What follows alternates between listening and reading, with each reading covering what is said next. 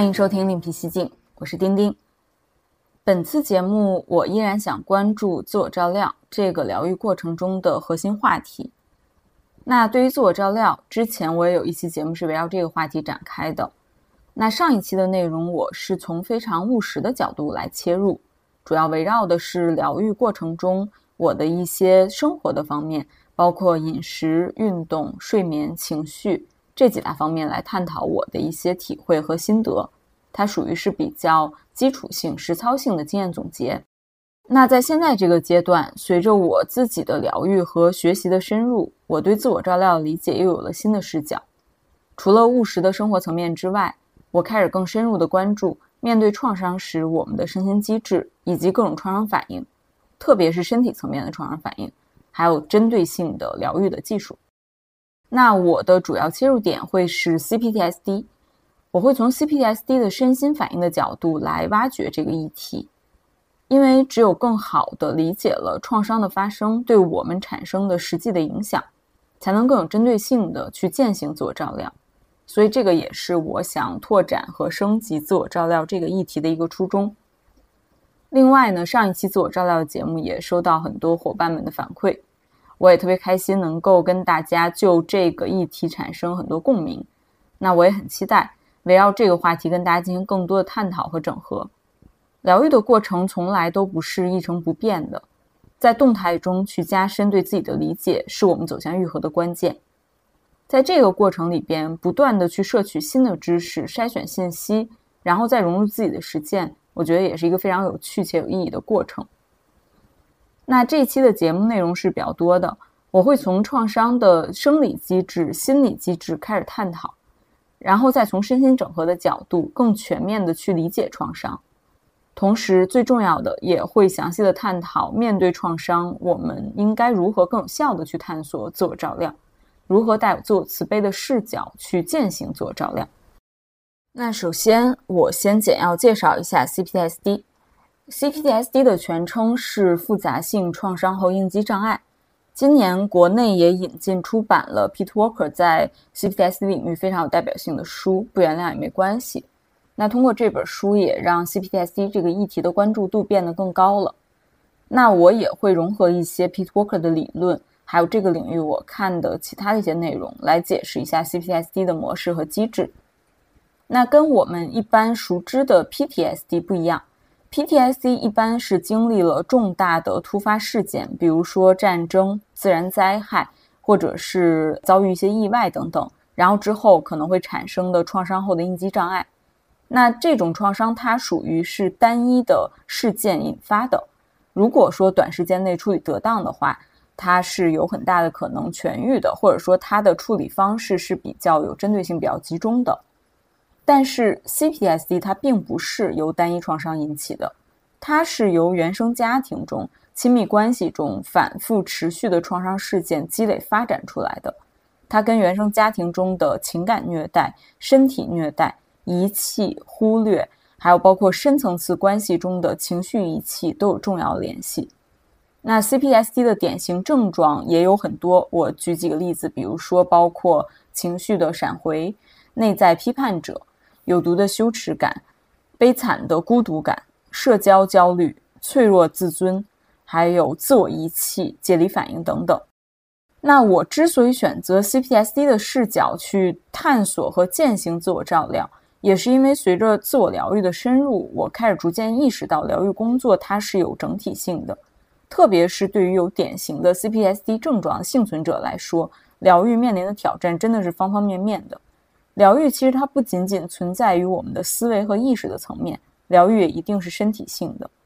因为 CPTSD 会让人长期处于一种复杂的、整体的、持续性的应激状态。它是一种由多次创伤引发的症状非常多元的症候群。那这样的症状也决定了我们必须要选择整合式的疗愈手段，从更加立体的角度去理解自我照料。那这个阶段我也开始关注生理层面的疗愈，因为我开始理解到应激状态和创伤，它会切实的在生理层面影响我们，同时我们在被影响的同时，可能又会做出更加损耗身体的选择，所以。创伤的幸存者，他面临的挑战远不仅仅存在于心理层面，在生理层面同样也面临很多挑战，这个是非常真实的疗愈现实。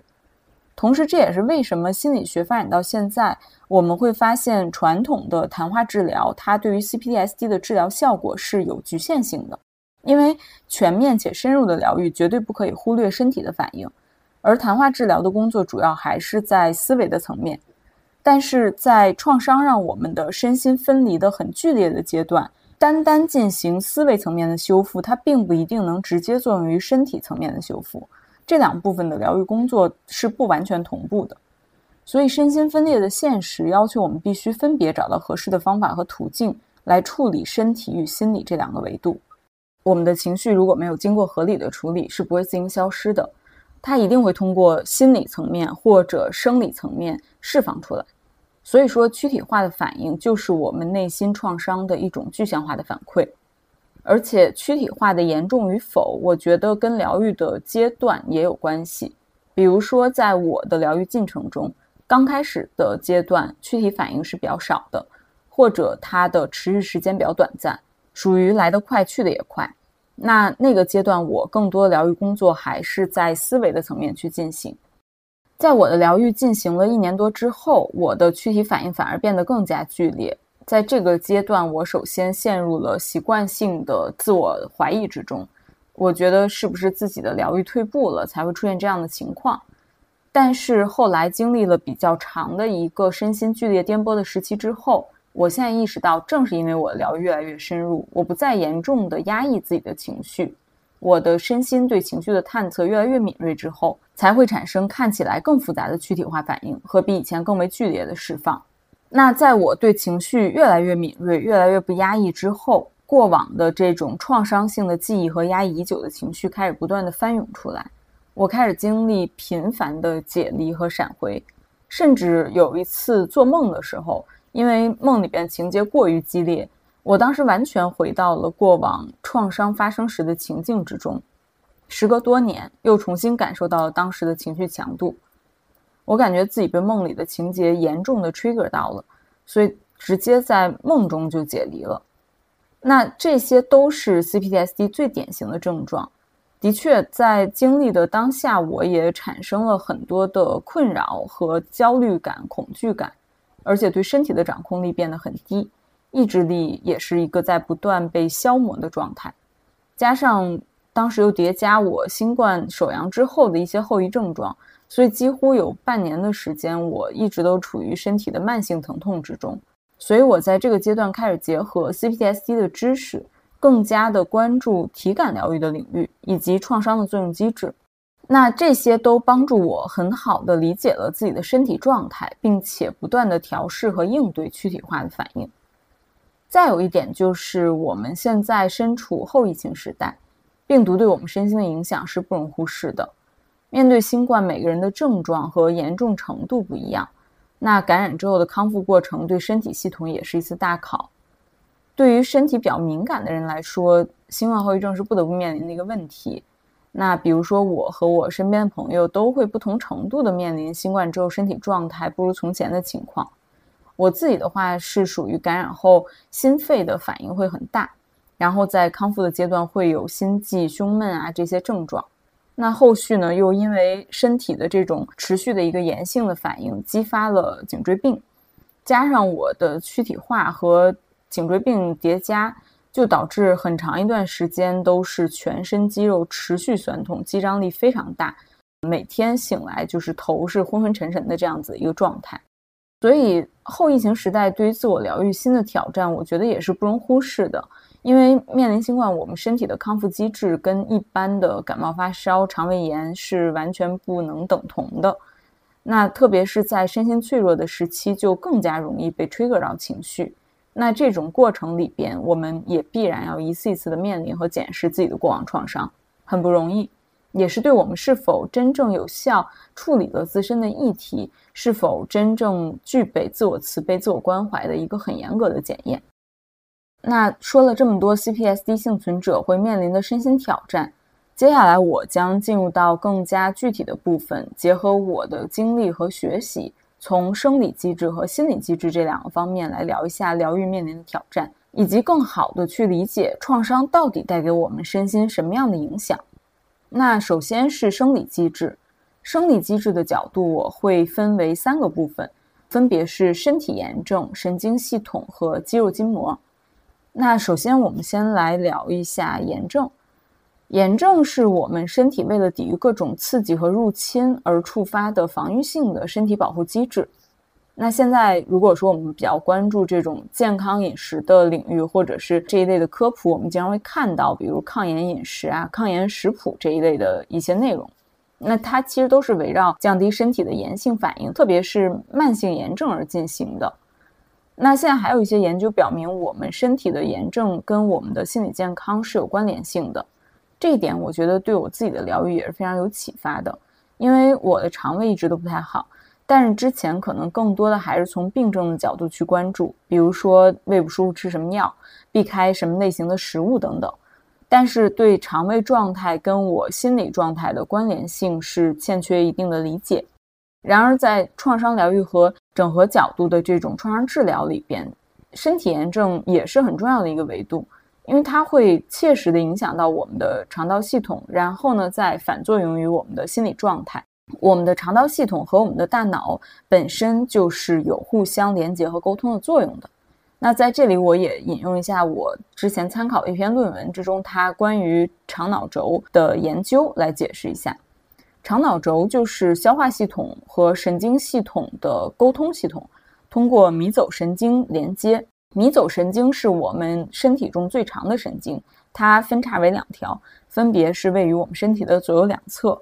那在众多的这个作用里边，迷走神经它也负责大脑和肠道之间的一个双向的沟通。所以说，肠道和大脑本身它的相互的作用就是很强的。肠道本身也被称为是第二大脑。那我们肠道不适的时候，因为肠道系统它和大脑的沟通开始变得不畅，我们的身体的感受是切实会受到影响的。而且我们的肠道是一个非常庞大的微生物组，里面有丰富的菌群。那一旦肠道菌群开始失衡，受到影响的不仅仅是我们的消化系统，我们其他器官也会受到影响，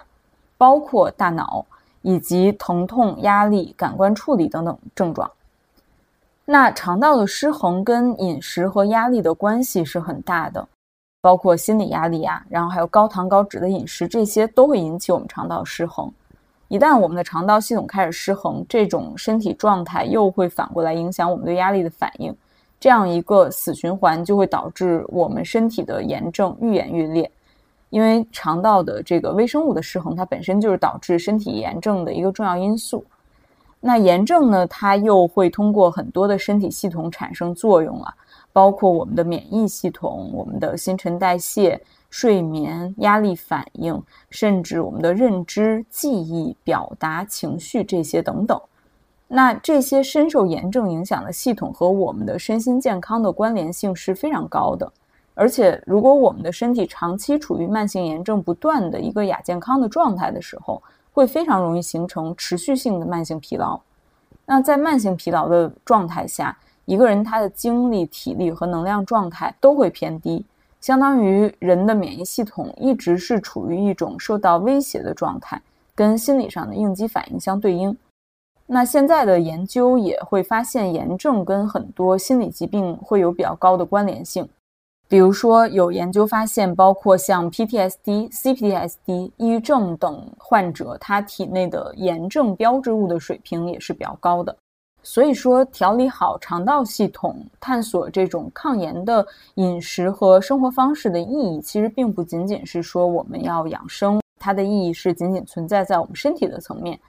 其实降低身体的炎性反应，相当于是兼顾了我们抵御创伤刺激的一个堡垒，它也是疗愈过程之中自我照料很有针对性的一环。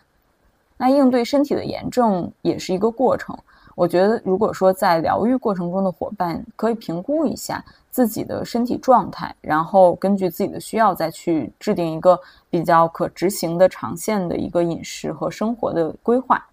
那这其中可能会包括，比如在饮食上，我们可以去减少深加工的食物，还有外卖的摄入，然后增加全食物和蔬菜的摄入。烹饪的时候，我们用油可以优先的去选择橄榄油、牛油果油、亚麻籽油这一类能够降低身体炎症反应的油脂，然后按照自己的节奏再去逐步的调整作息的时间，从基础性的有氧运动开始去建立一个运动的规划，这些都是能够长期改变我们身体的状态、降低身体炎症水平的生活方式。再来配合我们疗愈的不同阶段，相信会取得更好的一个整体的效果。那以上就是关于炎症这个方面，我摄取到的一些我觉得比较有价值的信息和我自己的一些想法。那接下来我们再聊一下神经系统。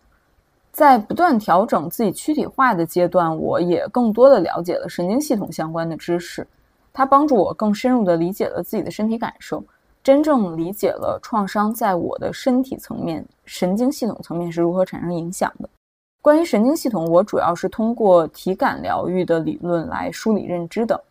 这一部分，特别是 Irene Line 的理论，对我的启发很大。Irene Line 是一位神经系统和体感疗愈领域的专家，他最初也是受到体感疗愈领域创始人彼得莱文的影响，开始进行这个领域的学习和训练。后来呢，他又在自己的疗愈实践之中，形成了更有自己个人特色的体感疗愈的理论体系。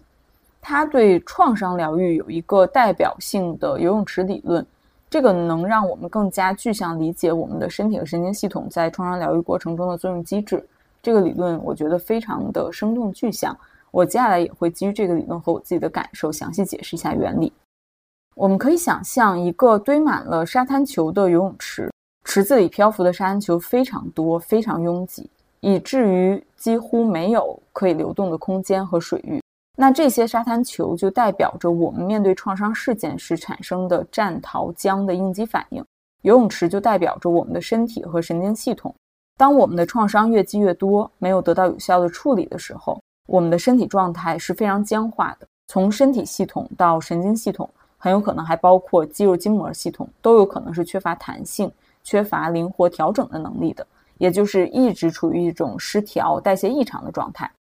那当我们的疗愈开始有所进展，我们更加了解了创伤的作用机制，了解了身体的战或逃的应激反应机制之后，我们开始处理沉积已久的创伤。这个重访的阶段很有可能会让人经历更大的一轮身心震动，而且它也有可能是非线性的、很艰难的一段疗愈历程。就像游泳池中挤满的沙滩球一样，创伤在我们身体中的储存是全方位的。比如说，一个遭受过童年虐待的人。在处理曾经的童年创伤记忆的时候，因为一个弱小的孩子在当时是没有能力进行反击的，他很可能无法用战或逃的应激模式去应对虐待，他唯一的选择就是在当下去遭受这个虐待的行为。那这个时候，他唯一的自我保护的方式就是僵住，通过让自己的身心分离，从而减轻创伤事件在当下给自己带来的刺激。这样的解离是保障他生存的最优解。但是长远来说，这种应激反应模式对一个人的身心健康是有代价的。所以，当创伤的幸存者开始疗愈、重新建立自己的身心系统的功能的时候，我们的系统功能其实是比以前更活跃了。过往我们在面对创伤的时候，可能无法应对的、被冻住的一些身体感受和情绪感受会再次重现。其实本质上来说，这是一件好事儿，因为这意味着我们在一个更有能力、更有掌控力的阶段，可以有机会重新去定义创伤对我们的意义。但是同时，现实的层面、身体的层面上，在这个阶段，我们很有可能会经历身体某些部位的疼痛和不适，还有包括一些救急的复发。那这些疼痛的部位，它其实就有可能是我们储存创伤的位置。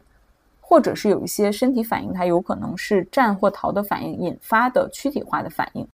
这些反应我们非常不熟悉，但是它其实也是我们生存的能量、生命的能量再次复苏的一种体现。同时呢，在情绪层面，我们可能既会感受到这种解冻过程里不断涌现的疗愈的能力、觉察的能力的提升，同时呢，也会集中涌现非常多跟创伤紧密相连的情绪。比如说，我们会体会到大量的恐惧、愤怒、愧疚等一系列不舒服的情绪感受。因为不熟悉、不舒服，我们在这种疗愈阶段真的很难保持淡定。因为身体层面的不舒服，它也的确是真实存在的，而且往往这种时候可能还会连带有神经系统失衡、紊乱的状况。比如说我自己在这个阶段神经失调的感受就非常强烈，当时我经常会因为交感神经的过度兴奋而完全没有睡意，最极端的时候就会整夜失眠。但是这种失眠又跟之前完全受困于创伤的那个阶段那种因为情绪的抑郁、焦虑的失眠感受非常不一样。我会明显感觉到自己是过度兴奋，无法进入睡眠状态，也比较少有过去那种被情绪折磨的精疲力尽的剧烈的内耗感。它更像是一种生理性的纯失眠的感觉。所以我当时甚至会躺到四五点再起来看书，然后这种状况下也很能看得进去，然后可能再睡两三个小时再起来工作，到第二天晚上的时候又会特别困，然后很早就入睡，就这种非常跌宕起伏的一天。不困一天困的状态，在这个阶段出现过很多次。那在我还不了解身体疗愈的节奏和机制的时候，还是非常困扰的。在短时间之内，我也找不到很有效的方法去解决。那当我后来更加了解了我们的身体在创伤清理的过程之中是如何运作的，就减少了很多的恐惧感和焦虑感，开始消解掉之前不断躯体化带来的脆弱感。然后再一点一点平复我过度兴奋的神经系统，重建自己的身心掌控力。这个阶段就意味着我们对情绪、创伤记忆、应激反应的耐受力都在增加。所以，再回归到游泳池理论，这个阶段就相当于是我们开始有能力去允许沙滩球穿越出我们的游泳池，我们的游泳池的内部也不再是一潭死水。那随着沙滩球被清理出去，水也终于开始流动。并且我们游泳池的面积开始扩容，整个的空间变得更大，我们自身的容纳能力在增强。但是也一定要有心理准备的，就是这个过程绝不是一帆风顺的。因为当我们不断的把球扔出、清理出游泳池的时候，游泳池内部的流动是在不断的变化和增强的。这个并不是一个舒适平静的过程，而是一个持续性身心 shaking 的过程。因为我们的身心都需要去重建新的规则和自我的掌控感，我们需要去适应新的现实，所以反而这个过程里边我们会经历剧烈的震荡。那虽然非常不舒服，但是这个 shaking 的清理意义，我觉得是非常深远的。我们清理自己的游泳池，并不意味着我们可以彻底逃脱所有的压力，而是以更灵活的、更有弹性的状态去应对压力。因为我们不能期待掌控所有生活中的未知的事件。但是我们能够去改变的，我们能够掌控的是自己面对压力的反应，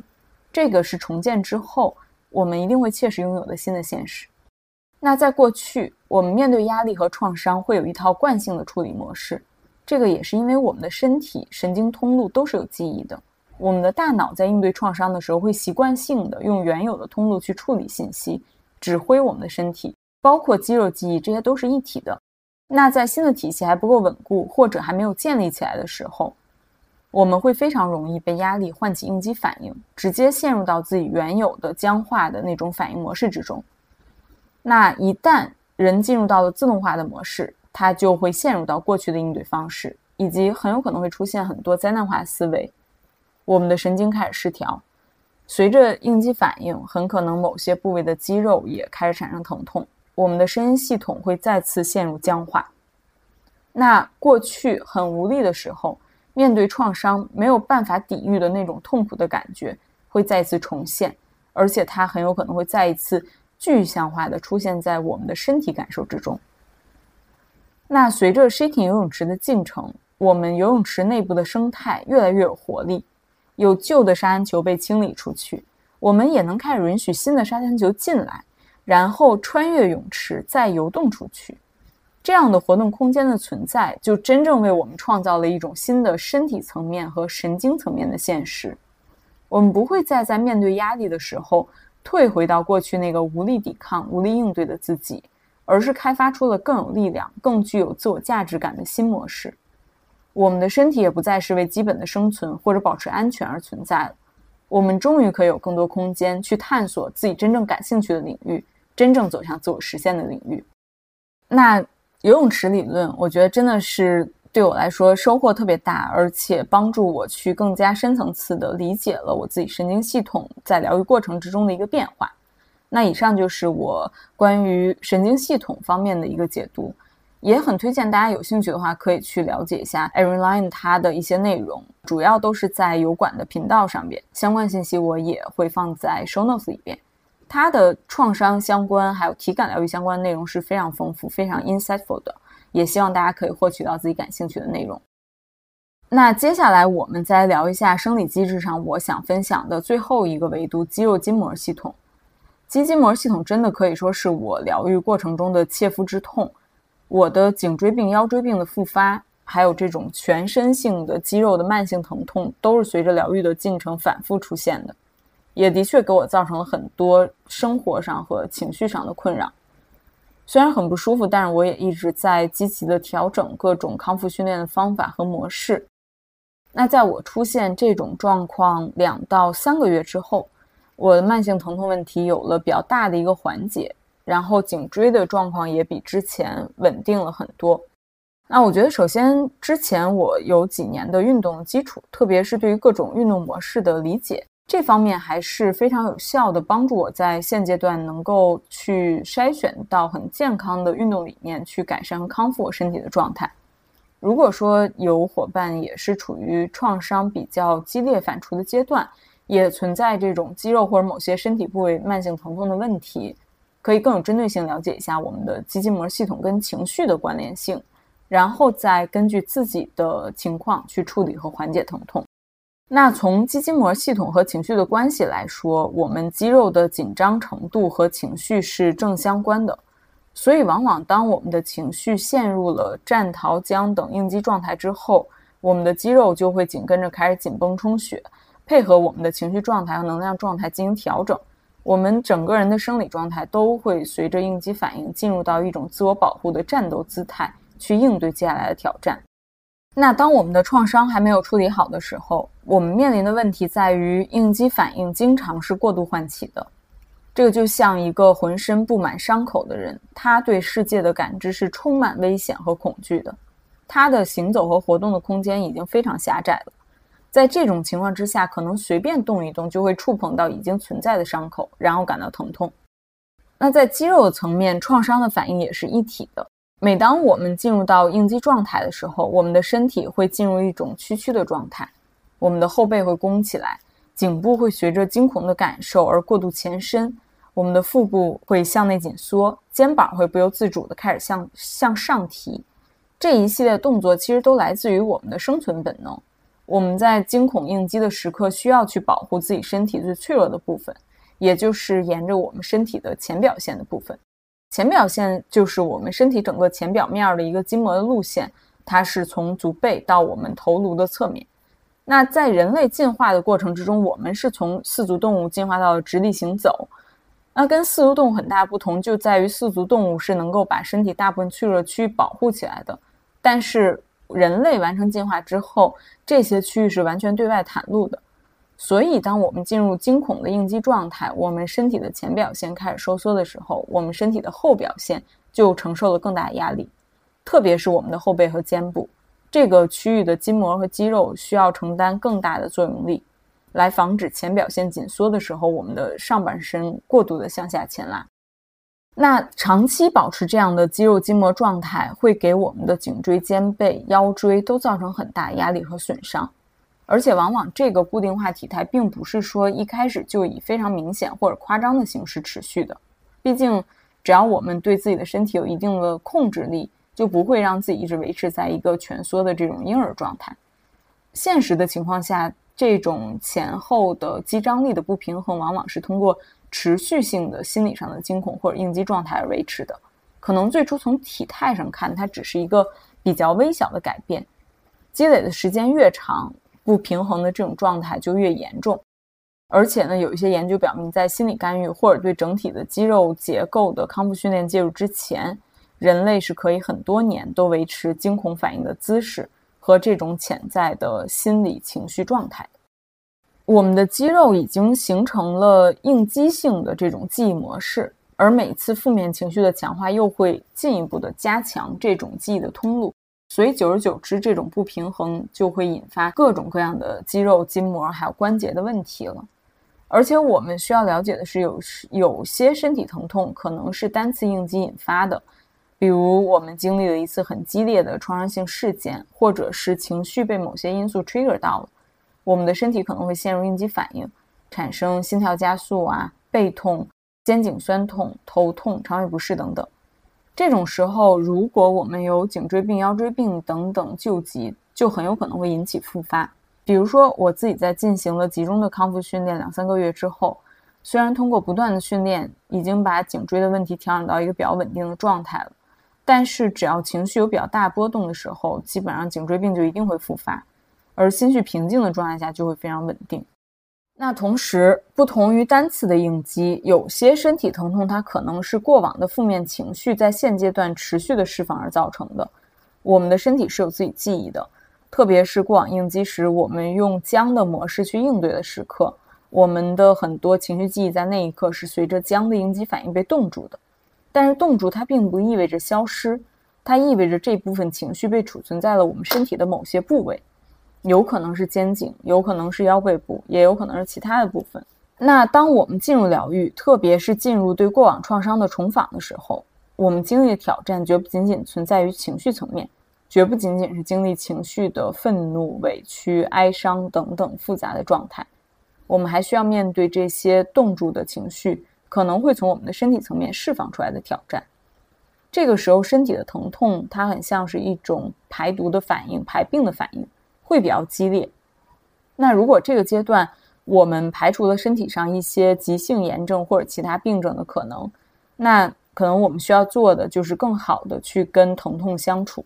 从创伤的角度去理解疼痛，然后找到适合自己的方式去逐步缓解和释放疼痛。那从我的身体经验和处理疼痛的体验之中，最典型的就是我的肩背区域的固定模式带来的问题。因为之前的很多年里，我的肩部都是非常容易上耸的。从我大概四年前开始力量训练的时候，我当时的教练就经常会纠正我耸肩的体态的问题。当时常年处于紧绷状态的我，是完全意识不到我一直都在用力的去吊起我的肩膀。那这个习惯性的姿势，绝对是源自我在多年的创伤困扰之中，内心时时刻刻存在的紧张感。因为之前的很多年里，我都是很难彻底的放松下来的。时刻都在用自己的身心准备着应对不知道什么时候会发生的下一场灾难。那后来经过一段时间的训练，我也很难彻底的解决耸肩的问题，可能最多是能达到，嗯，比如说在训练的时候尽量是肩膀下沉，但是到了生活中，比如说我在居家的状态下、工作的状态下，那我依然是经常性的耸着肩膀做事儿的。那到了今年新冠手上之后。因为之之前一直处于极度紧绷的状态下，我当时一方面要照顾自己的身体，同时还要兼顾强度很高的一些工作任务。另外一方面，那段时间我也非常担心家人的感染状况，特别是家里老人的状况让我极度的担忧。每天就是疯狂的刷各种信息渠道去研究用药知识，还有买药的渠道等等。那现在想来，当时其实已经陷入了很严重的应激状态。所以，当我新冠转阴大概一个月之后，我身体就开始陷入这种高强度的肌肉酸痛，每天醒来仿佛被人打了一顿的感觉。后面随之而来的就是颈椎病最严重，而且也是最持续性的一次发作。而且整个这段时期，我的肌张力变得非常非常高，全身的肌肉紧绷到躺在床上都没有办法放松下来，因为肌张力实在是太高了。我全身的肌肉都是在无意识的跟床做对抗。那这种状态下，我的肩膀已经彻底沉不下来了，完全是僵硬疼痛的，每天都感觉肩颈部位的血液是完全不流通的。同时，我肩部的前倾非常严重，因为身体前部的收缩，我的后部就开始代偿，然后呼吸也开始不畅，经常会觉得胸闷气短。所以后来从新冠的康复期开始，我就一点一点的进行肌肉的训练。把肌肉和筋膜中非常非常紧张的张力逐步的释放掉。最开始的训练过程还是非常艰难的，因为身体实在是太疼痛了，很多动作都做不到位。一方面因为肌肉过度的酸痛而受限，另外一方面整个身体都非常僵硬，也特别的缺乏弹性。那经过了几个月的训练和调整，我后来总结下来，觉得还是只能通过训练和这种时间的推移，才能慢慢把身体中储存的巨大压力释放出来。但是对于当时的我来说，也是第一次面临这样的肌肉状况，就感觉自己完全丧失了自愈力，心态还是非常的焦虑不安的。而且颈椎病也处于发作期，所以整个人就是很懵，完全不知道自己的身体层面发生了什么，无力感是比较重。后来是在我就是进行康复训练两三个月左右，有一次在呼吸练习的时候，我突然就感觉通畅，空气就随着正确的呼吸方式进入了我的后背，一下子我觉得新鲜的空气就吸透了，充满了我的五脏六腑的那种感觉，整个人就感觉被激活了。这一次的训练给我建立起了很强烈的这种希望感和信心。虽然说后来身体还是有各种反复，然后体能状态也非常不稳定，但是我身体的弹性开始逐渐增加，直到后面一个阶段训练之中，我开始在教练的引导下，重点去关注肩胛骨的调整。那每次当我的颈椎又开始有复发的趋势的时候，我的教练都会发现我的肩胛骨是不能正常归位的。我们的肩胛骨正常归位，它应该是贴合在后背的，但是。我的肩胛骨不能正常归位的时候，也就意味着两边的肩胛骨会翻起来的一个状态，相应的它就会带动我的肩开始向前扣，然后肩颈处的肌肉位置也会连带产生变化。那这个是一个整体的一个受力的状态、力学的状态，它都会发生变化。所以再往上推，我的颈椎就没有办法固定在一个正确的位置了，脖子也会向前伸，而且我的情绪也经常会跟这个体态的变化有紧密的联系。基本上，只要我一陷入应激反应之中，颈椎病就一定会复发。我整个身体的姿态也会进入一种弓背紧缩之中。所以，当我理解了背部，特别是肩胛骨它和肩部颈椎的连带关系之后，我就开始每天用一些固定的动作来训练肩胛部分的肌肉，让肩胛下沉归位，这样整个肩颈以上的受力方式就会相应的理顺，肩膀也会降下来，而不是无意识的就逐渐的上耸了。那这样康复训练的过程，就让我理解到了肩颈出现问题，并不是一个孤立的问题，它的根源很有可能在肩胛的区域，因为我们全身的筋膜是一个整体，有些情况下，甚至我们肩颈出现问题，它可能是因为我们足底的筋膜存在问题，然后导致上半部分的肌肉筋膜开始代偿，最后脖子的受力方式就出现了问题，所以后来我。通过把肩胛骨菱形肌的训练融入日常，逐渐去改变我颈椎区域的发力方式，去解放以前肩部常年的过度代偿的模式，让颈部已经荒废的肌肉开始运作。这个是我在训练和调整的过程之中最大的一个收获，也是让我更加具象的从身体的角度去理解了我的创伤模式。虽然当下肯定会有疼痛和痛苦。但是我又觉得这个是跟我的疗愈过程是一体的，痛苦与机遇并存。从长远来说，我更加理解了具身练习的重要性，也逐步建立起了跟我身体相处、跟我创伤相处的方式。那每个人的躯体化症状以及创伤在身体内储存的位置肯定是不一样的，这个也是由我们不同的经历、不同的身体感受决定的。所以，我也建议在疗愈路上的伙伴们可以更深入细致的去关怀自己的身体状态，在这个过程中真正理解自己，并且以自己的需要去学习和给予自己身体所需。那以上就是关于生理机制部分创伤会带给我们的影响，以及从我的经验角度的一些应对的想法。接下来我会从心理机制方面展开，这一部分我分了两个重点，一个是解离反应，还有一个是创伤记忆。也是我自己在这个阶段深入疗愈过程之中体会最深、需要经常面对和处理的两个部分。那本期节目的内容的确是比较多的，心理机制这个部分的后面还会有关于如何找到自己的立足点，用自助型的疗愈技术为自我疗愈服务的部分。那大家也可以分几次收听，或者是直接点击一些自己比较感兴趣的节点，然后来分块去收听。可能有一些内容听起来也会有些 heavy。也希望伙伴们可以在这个过程中照顾好自己的感受，及时的休息和清理自己的情绪。那接下来我就进入心理机制的第一个重点——解离反应。解离反应是我们在面对创伤时的一种自我保护机制。在我们遭遇巨大的情绪刺激、进入应激反应的时候，可能出于现实的情况限制，我们没有办法真正的做出战或逃的反应。那我们不得不在这个心理灾难的现场去经历创伤。那么，为了保护自己不至于彻底的精神解体，我们有可能就会进入解离反应，将剧烈的情绪反应冻住。就像前面神经系统部分提到的，我们的创伤被储存了起来。那除了创伤发生时的解离之外，在创伤事件之后，我们也很有可能会被解离反应所困扰。这块我总结两种情况。一种是由于我们过往的创伤没有经过有效的处理，或者没有处理完全，相当于这个创伤还是以最原始的状态存在。那之后在我们的生活之中，很有可能就会非常容易被相似的情绪事件 trigger 到，这个就相当于是我们应激反应的一个情绪开关，或者是一种心理上的病灶，它很容易被触发到。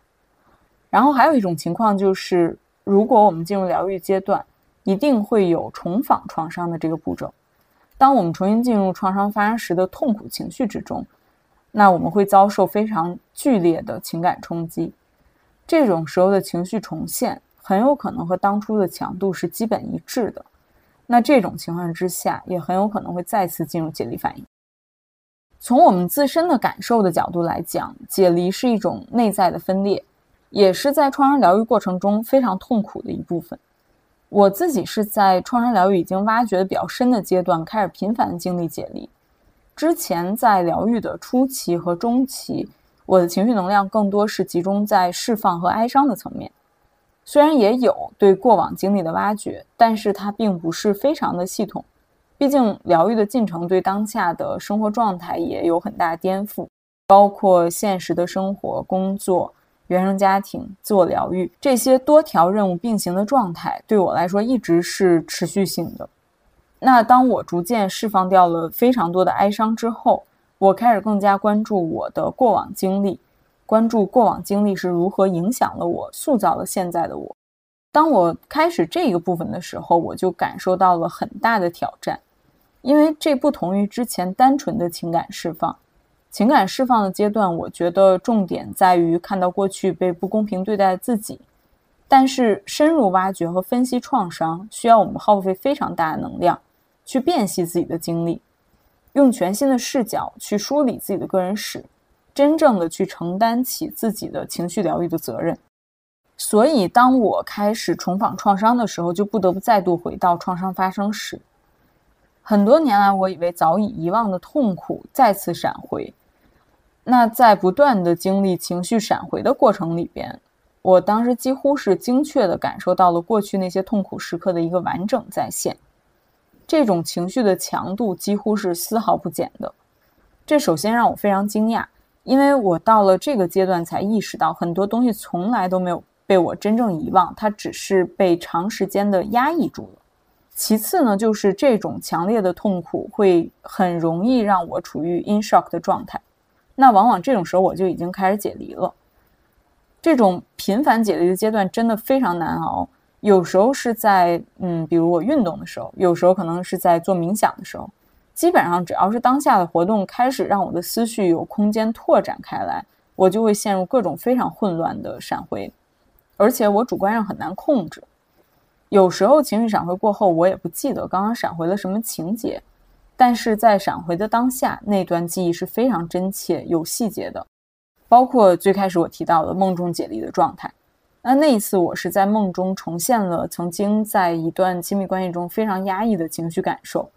然后它伴随着非常荒谬的一些情节。那现在的我在在梦里边去耐受这样的情绪，都已经是完全不可忍受的了。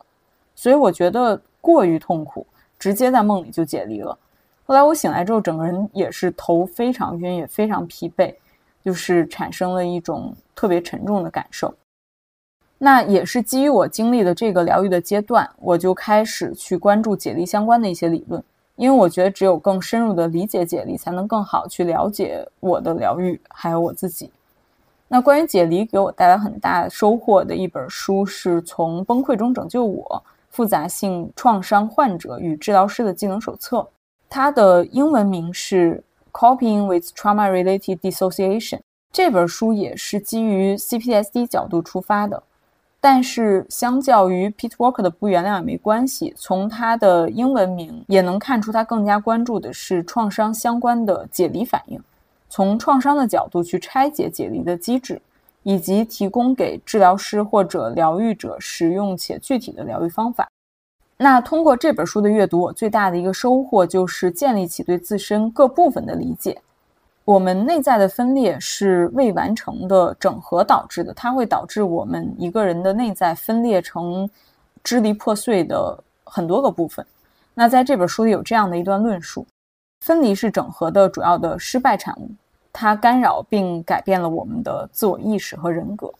如果受到创伤，我们的整合能力可能会长期受损。当我们极度疲惫、压力大或病重时，整合也可能会被打断或者受到限制。但是在这些情况下，中断是暂时的。童年的创伤会严重阻碍我们将自身经验整合到一个连贯的、完整的生活史中的能力，因为儿童的整合能力比成人要有限得多，而且仍在发展中。那这句话里边的分离就是解离的另一种译法，它的原文中的英文都是 dissociation。那这段对于整合与解离的关系的阐释就很符合我的实际感受。在频繁解离的那个阶段，我最大感受就是极致的混乱，好像过往的一些经历完全不属于现在的我自己。我在当下也无法找到合适的视角去对这些经历进行评价和归类。在这种混乱的感受之中，我甚至一度是非常后悔的，因为我近些年在不同的城市生活和工作，我当时觉得为什么过去的自己要折腾出这么多经历？在这种闪回和解离的时刻，我的每一段经历，在我的心理感受中吧，都是截然不同又特别割裂的，同时又在不同的时期还分别积累了不同的创伤，所以我就感觉我整个人都混乱不堪。好不容易建立起来的新的自我认知还并不十分稳固，然后在每一次的闪回和解离之中，它都变成了对自我重建的检验，变成了一个新我。和之前创伤版本的旧我之间的 battle。那后来好在随着我的疗愈进程，这种集中解离的阶段逐渐的在降低强度，我也进一步在加深对解离的理解和对自己的理解。那还是基于解离导致分裂这个概念，从《崩溃中拯救我》这本书的拆解是非常清楚的。因为创伤的存在，我们内在产生了分裂。分裂又造成了各个部分发展的不均衡，有些部分呢随着个人成长逐渐发展，但是有些内在部分可能依然停留在创伤的时期，而这些部分之间又面临着很强烈的冲突感，所以它就会造成无休无止的一个内在痛苦和安全感缺失的循环。那这个原理也能一部分的解释为什么很多时候道理都懂，但就是做不到。一方面是因为知道和做到之间是有一个 gap 的，这个 gap 需要靠实践去弥合。另外一方面，我觉得从整合未完全的角度来看，可能作为一个社会意义上的人，我们能够认识到某些字面的道理，但是这并不代表我们内在的所有部分都能接受。所以表面上理性接受了，但实际上内在的分裂会导致行为上的抵抗。只有内在所有部分都发展均衡了，达成一致了，才能真正减少内耗，稳固内核，从知道走向做到。所以，疗愈到了一定的阶段，一定会面临整合这一步，而且我觉得是我们重建自我、真正获得人格成长的最重要的一步。那从《崩溃中拯救我》这本书里，从非常丰富、全面的角度，提供了处理解离的针对性的方法和建议。我觉得都是非常具有实操性的，也很推荐大家有机会可以读一读。我就最后再简单的 highlight 一点，就是我们需要更好去关怀自己的各个部分，提醒自己内在的各个部分现在是安全的，去了解自己的各个部分，并且真正花时间和各部分进行交流，甚至就自己所要做的事情跟各部分进行协商，这样能够有效减少内在的自我冲突感和痛苦的感受。那接下来我就进入到第二个部分。那心理机制的第二个部分，我想重点聊一下创伤记忆。对创伤记忆的关注，也是因为我不断的陷入情绪闪回、解离反应的这个阶段，真的是觉得身心反应太让人困扰了，所以我觉得非常需要搞清楚到底发生了什么，为什么我的记忆是如此的混乱又清晰。那对于创伤记忆的认知，我是通过《身体从未忘记》这本书来进行整合的。这本书其实是非常整体的关注创伤给人造成影响的各个面向，也是非常非常经典的一本创伤领域的读物。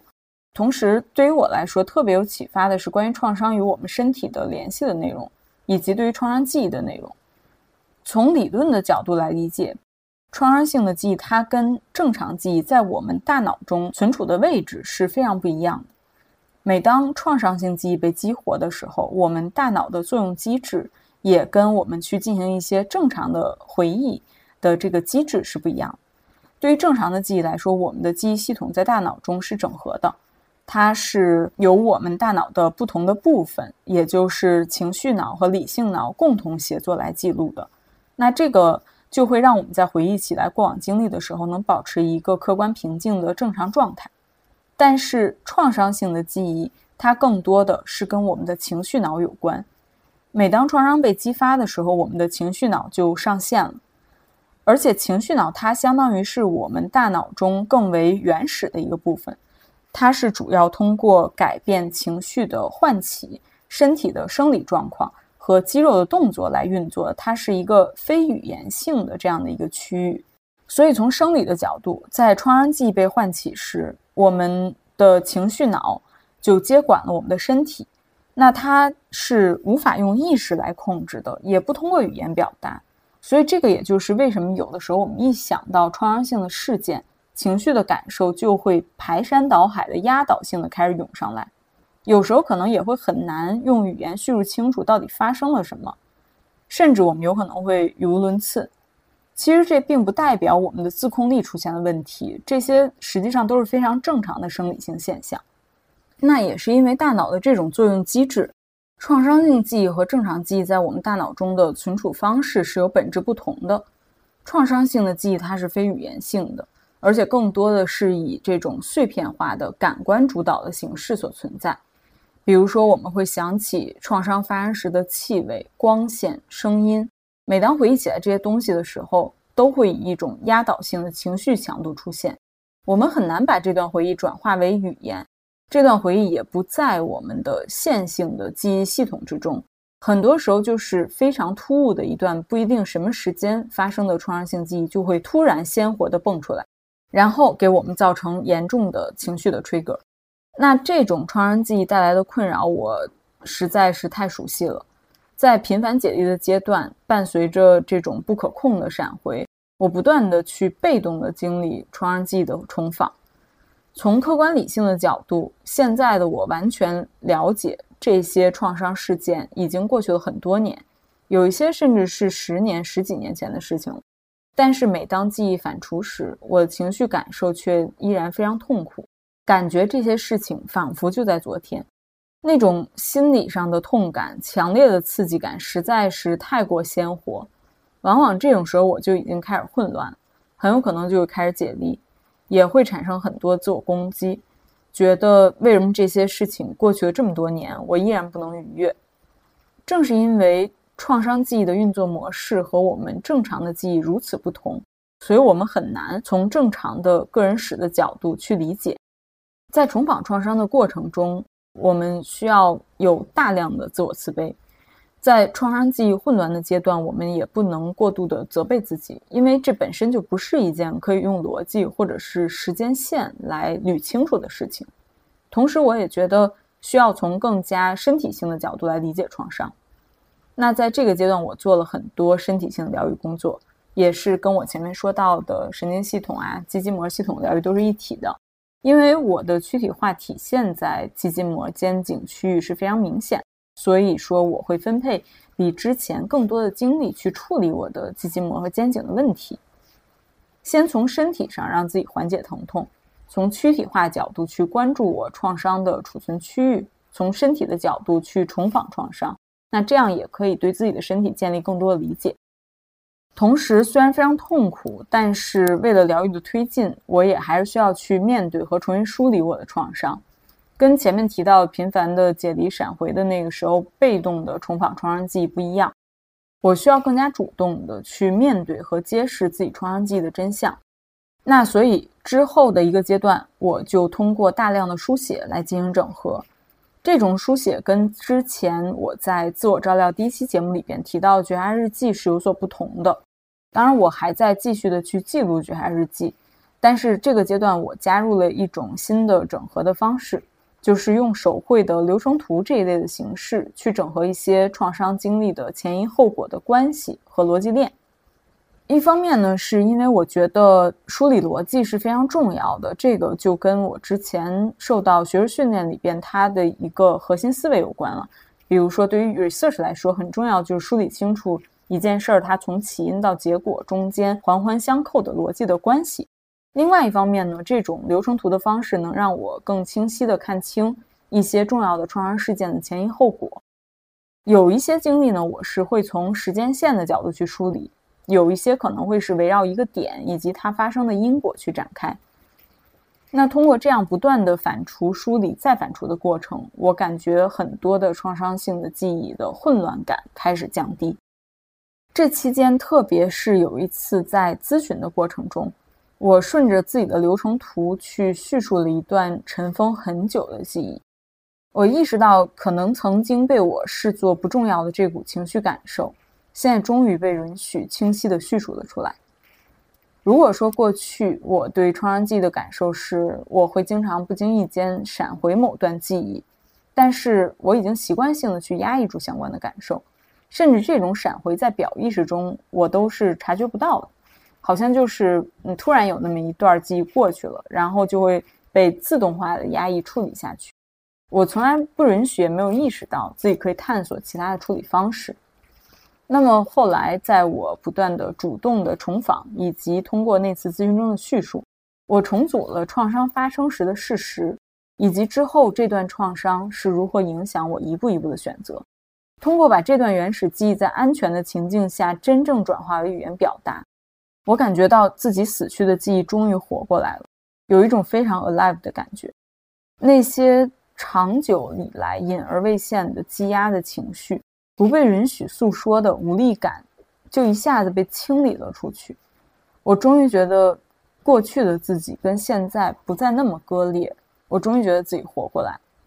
所以说，整合创伤记忆是疗愈的重要目标之一。我们可以在不断的觉察之中去探索适合自己的整合方法。当创伤记忆能够被清晰的叙述，当我们回想起来时，不再觉得情绪刺激的强度极强。我们也开始减少情绪闪回的次数的时候，就说明我们和创伤记忆之间开始有了正常的距离感。我们的个人史开始以新的方式组织了起来，这段记忆也很有可能已经逐渐的归位，被真正整合到我们整体的记忆系统之中了。那以上呢，就是我从心理机制的角度对创伤的理解。如果伙伴们也正在经历某些创伤，关于 CPTSD，或者是已经走在疗愈路上的同路人，相信大家可能会对以上的某些生理或者是心理的机制，以及他们给自己造成的切实的影响感同身受。创伤，特别是 CPTSD 造成的创伤反应，真的可以说是非常的复杂深入，而且很有可能会影响到我们生活的方方面面。疗愈的过程呢，也真的可以说是九死一生。但是这之中最动人的，也是我们坚定的求生意志。无数次的崩塌之后，我们依然能为自己抓住内心的锚点。这种对力量的追寻，对麻木的摒弃，对变好的期待，是被一步一步显现的真实自我激发出来。那最后一部分，我想从 self help、self care、self compassion 的角度来聊一下，怎么样能更好的去整合自助的技术。为自己的疗愈进程服务，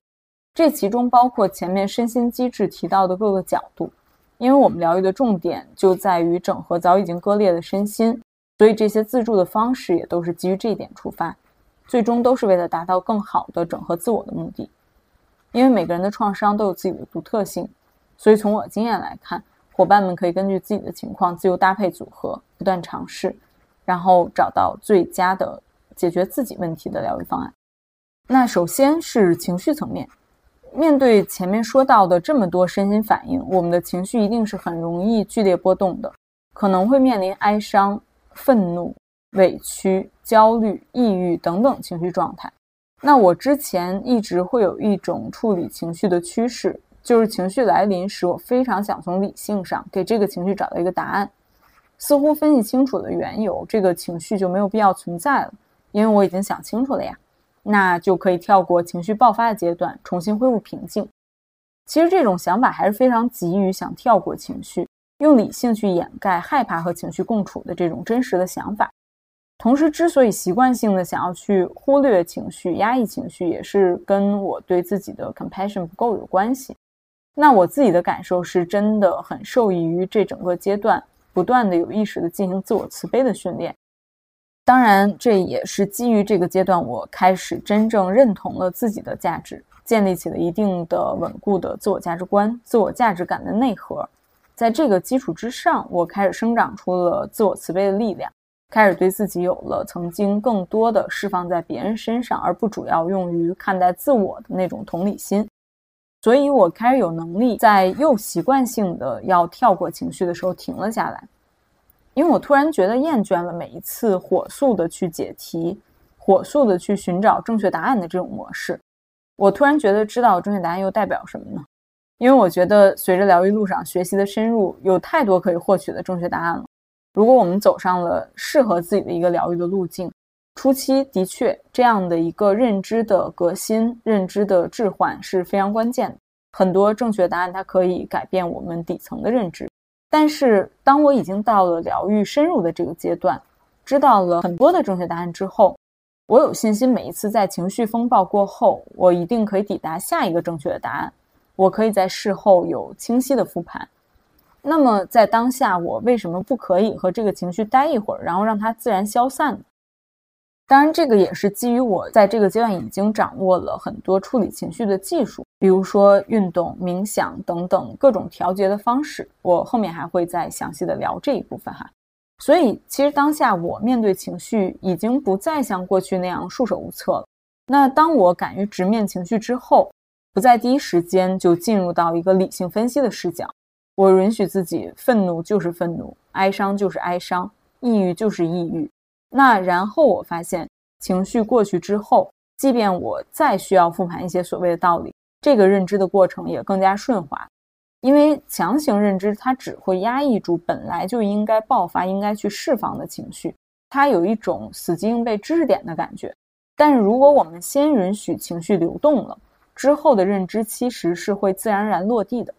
这种没有内在阻抗的方式，其实也会从侧面印证。我们跟自己内在的各部分的关系变得越来越好了，越来越和谐了。我觉得抵抗情绪这一点真的是特别特别正常的一个反应，不仅仅是面对创伤的反应，在现在整个的一个社会大环境下，回避情绪、压抑情绪、用上瘾等等方式去转移情绪，我觉得是特别特别常见。而且这个它就是一个当代快节奏的社会下，然后工作和生活压力都很大的一个状态下，很普遍性的对待情绪的方法。它短期之内也许不用面临什么后果，但是呢，长此以往，人会离真实的自我越来越远，会被各种各样的社会规则裹挟的越来越深。有机会我会再分享关于情绪和内耗方面的内容和想法。那接下来我想聊到自助的第二点。第二点，我想聊的是躯体反应。就像前面几个部分一直反复提到的，躯体反应是我在这个阶段面临的很大一个问题，而且它会不断的变化。有可能今天最主要的疼痛点是在我的肩部，第二天就到了颈部。这种痛感仿佛是在我身体中游走的状态。我之前也从来没有经历过这么剧烈疼痛的问题。那在这个阶段，我全身剧烈的疼痛也持续了很长一段时间，这种身体的感受真的非常的消磨意志。后来我也是随着自己想要去解决这种疼痛，不断的在探索。最开始我是通过中医的针灸推拿来治疗，也尝试过按摩，但是总体来说，我觉得还是康复性、针对性的运动对缓解疼痛最有效。主动性的训练对于我们肌筋膜系统的重整，它是比被动的治疗更容易激活自己身体的。其中一部分是我前面肌筋膜系统分享的，去针对性的调整一些肌肉和发力的状态。另外呢，我觉得非常重要的是，我们也需要结合自己不断变化的身体反应，及时去调整运动的方式。那在我集中处理疼痛的阶段，一直持续的是每周我都会跟我的教练去进行针对性的康复训练，两到三次。剩下的时间几乎我是每天晚上都要尽量空出时间，在瑜伽垫上运动拉伸一到两个小时。我几乎每周都需要调整我的垫上运动的内容。比如说，有些阶段我发现阴瑜伽对我整体的肌肉松解很有效，第二天起来就觉得显著的缓解了疼痛。但是可能没过两三天，这个模式就失效了，而且可能疼痛的状态也发生了变化，那就又要去想办法处理新的痛点。整体的探索下来，我觉得有几种模式是比较有效的，包括阴瑜伽，还有脊柱方面的训练瑜伽，肩颈方面的训练瑜伽。我当时也短暂的尝试过，比如说创伤知情瑜伽这种，就是更加针对于呃创伤的处理的。但是可能对于我来说，身体局部部位的这种针对性瑜伽更有效。然后除了瑜伽之外，全身肌肉的泡沫轴放松也很有效。再有就是一些小肌群的针对性训练，用运动调节，我觉得是对躯体反应非常有效。又比较能顺带调节情绪的一种方式，因为运动它本身也对情绪有调节的作用嘛。所以说，运动它会给我们的身体注入活力，同时躯体化的本质也是身体对情绪的一个报警机制。用运动去调整，也是对身体状态的一个科学合理的关注，能让我们配合身体的节奏，更好的去连接身心。那接下来的一个重点就是神经系统的调节。因为在深度疗愈的阶段，我们的神经系统一定是很容易被过度唤起的。一旦创伤反应被唤起，就有可能进入战或逃的状态中。神经系统跟我们的应激反应是一体的，它就会产生一系列连带的反应。这些反应在前面神经系统部分都有提到。我个人的感觉是，运动能调整一部分。同时还需要有一些专门的针对调节和放松神经的一些疗愈方法，这样子去做一个配合，能够更好的去平复我们疗愈过程中汹涌的身心反应。那首先让我觉得最受益的一个自助的技术是 grounding 接地练习。接地练习顾名思义，最主要的作用就是能让我们在创伤状态下已经很混乱的身心，可以不再处于一个悬浮的状态下。能够让我们的身体跟大地产生连结感，因为往往在应激反应的状态下，我们的头脑是很容易被创伤性的事件、创伤回忆所控制和困扰的。应激模式就是直接代表我们核心创伤的心理机制。那一旦进入应激之后，人很容易就会按照旧有的模式进入一种自动化的思维之中，即便创伤可能并不是当下发生的事件，但是我们的应激反应。却把自己拉回了创伤发生时。这种时候，往往我们的头脑和情绪已经脱离了当下，也就是前面说的一种悬浮的状态。我们自身的各部分的感受也往往会焦躁不安。那在我闪回和解离都比较激烈的阶段，经常会在这种悬浮的模式中不断的循环。那也是当我了解到了 grounding 的技术，通过不断的接地练习。我开始能够逐渐的让自己回归当下，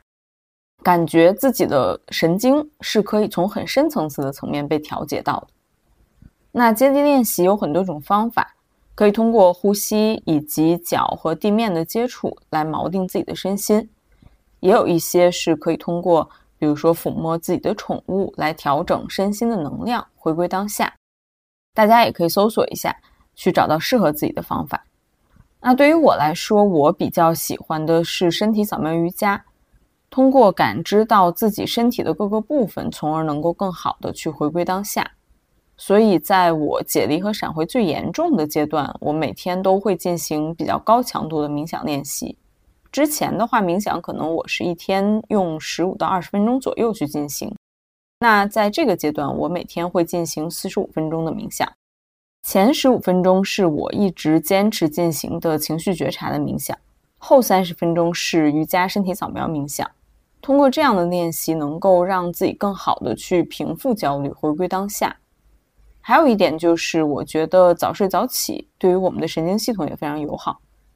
规律的作息能够帮助我们的神经进行深度的调节，因为神经的失衡其实它是需要比较长的时间去修复的。每个人的睡眠模式还会不太一样，大家也可以探索一下。那像我之前常年都是睡得比较晚，而且很难建立起一个睡眠的规律性。后来是在我尽可能早睡之后，我发现，在同样的睡眠长度下，早睡的睡眠质量是更高的，而且它对于整体的精神状态的改善真的很大。那这一点也是会从生理的角度帮助到我们疗愈。再有一点就是关于情绪闪回和应激，相信经历过的伙伴们都深有体会，这种状态有多难受。我最有感受的一点是，如果身体状况不佳的话，应激和闪回真的会变本加厉的袭来。因为身心脆弱的状态，它一定会影响到情绪，而且这个不是一个意志力的问题，是身心本就是连接一体的。那有时候，即便心理能量可能随着疗愈有所提升，但是如果身体面临不适或者是疾病，当下的心理状态也很有可能是比较脆弱的。那一旦开始闪回或者进入应激，我们的安全感就会变得很低。比如说我在二阳的时候就经历了一段时间的频繁闪回，大概持续了一周左右。当时就是达到了一闭眼就开始闪回，出现一些过往的创伤性事件的详细细节。但是当我在睁开眼的时候，甚至都不会记得刚刚闪回了什么内容，尽管可能就是在几分钟之前。创伤性的情节还在我的脑海里栩栩如生，那这种状态真的会有特别大的情绪的困扰，而且往往是闪回结束了，但是当时的情绪留下来了。那我会体验到一些非常久远的深层次的恐惧感和焦虑感，我也能明显感觉到这些感受并不完全属于我当下的疗愈阶段，或者它可能并不是我现在的一些疗愈议题连带出来的。那这种情绪的黑暗程度真的超乎想象。那我用当时仅有的一些理智去分析，我觉得可能最重要的是先增强自己的安全感。所以这个部分我会专门用安全空间练习的这种冥想去处理。那我也会把链接放在 show notes 里边。当然，针对这个方面也会有一些给自己建立安全岛、自主冥想的方法。这个部分在《从崩溃中拯救我》这本书里也有很具体的一些操作的方法，大家也可以按需去探索。同时，我觉得呼吸的调整在这个阶段也很重要。我是更多的去练习三百六十度呼吸，这种模式可以最大限度的让自己的肺部充满空气，相当于呼吸的效率更高，它对于神经心率的调整作用都会很强。那当时配合我自己的情绪状态，加上二阳之后本身就会造成一定的心肺的功能性的损伤，那用呼吸模式去调整心绪，我觉得也是有很强的帮助自己回归到当下的作用。那最后，前面也聊了这么多创伤的作用机制和我们的应对，最后我想说，对于 CPSD 的疗愈或者疗愈自己的核心创伤、身心分离的状态。我觉得有很多很多种方式，但是可能掌握了自助的技能只是一个方面，在这个过程中，self compassion 的部分也非常重要。我觉得有些时候了解到很多创伤的原理固然很重要，用新的认知置换掉自己之前的创伤性认知也很重要，但是同时，这个过程它并不是一个机械化的解题的过程。疗愈的过程中不断涌现的、逐渐增加的自我慈悲，会帮助我们更好的 process 这个疗愈的进程。而且跟单纯的找到答案不一样，我觉得自我慈悲会增加我们的心理弹性，扭转我们面对创伤性事件时的状态，用更柔软的姿态去面对生活和处理问题。创伤的疗愈绝不是一个线性的过程，相反的，我们其实会反复面临同样的困境和类似的痛苦。一遍一遍的去处理，这些过程对于任何人来说都是非常艰难，需要极大的心力和信念才得以坚持下来的。也只有真正拥有对自己的慈悲心、同理心，我们才能在这样艰难的过程中敢于去停下来，更好的去照顾自己，然后再次找到新的锚点出发。那这一期的内容就到这里了，感谢收听，下期再见。